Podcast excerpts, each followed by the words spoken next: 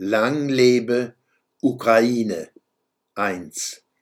Hierzulande pflegen infantile und stalinoide Linke ihre Forderungen an das Land, das sie gleichzeitig am liebsten abschaffen würden, mit der spitzzüngigen Zuschreibung zu unterstreichen, Deutschland eines der reichsten Länder der Erde. Wer auch nur zögert, auf die jeweiligen Forderungen einzugehen, erweist sich als kaltherziger Kapitalist, Kolonialist und Imperialist.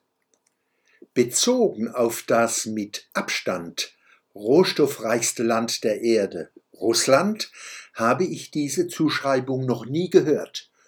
Auch andere Rohstoffriesen kommen beim Vorwurf in einem der reichsten Länder der Erde nicht vor. Wie kommt das? Wenn es um Naturschätze geht, ist Deutschland eines der ärmsten Länder der Erde.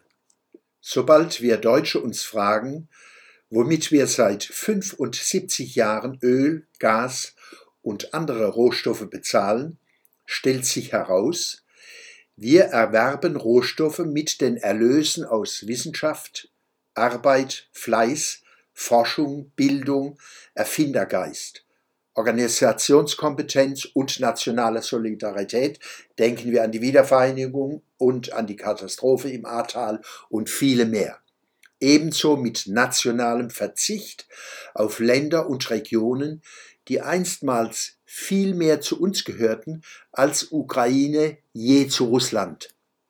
Wir erkannten diese Verluste an als Preis, den wir für die Verbrechen des schrecklichen Zwillings des Kommunismus, dem Nationalsozialismus, zu entrichten haben.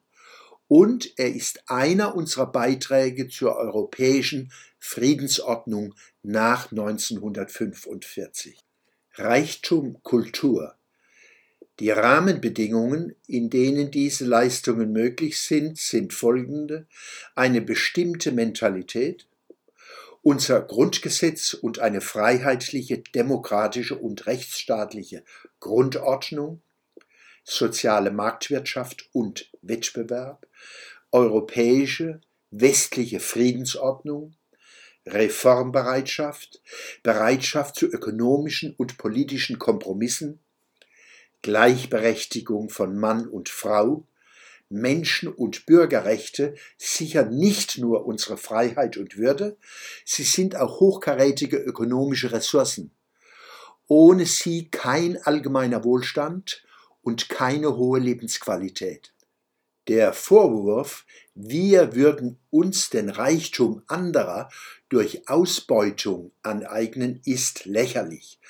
Spätestens seit der ersten Ölpreiskrise 1973 wissen die Rohstoffbesitzer gut, was ihre Schätze wert sind und verlangen entsprechende Preise.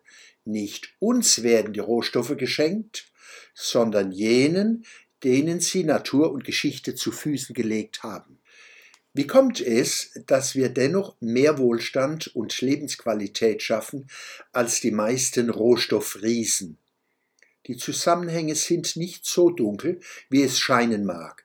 Arbeit, Wissenschaft, Erfindergeist, Bildung und all die anderen oben genannten Qualitäten erzeugen nachhaltige Wertschöpfung, die die umworbenen Rohstoffe erst wertvoll machen.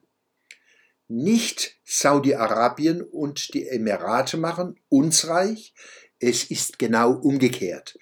Und hier zeigt sich das Toxische am Rohstoffreichtum wenn er nicht wiederum mit Arbeit, Fleiß, Wissenschaft, Bildung und so weiter in den Ländern der Rohstoffbesitzer als nachhaltige Wirtschaftsdynamik umgesetzt wird, schadet er.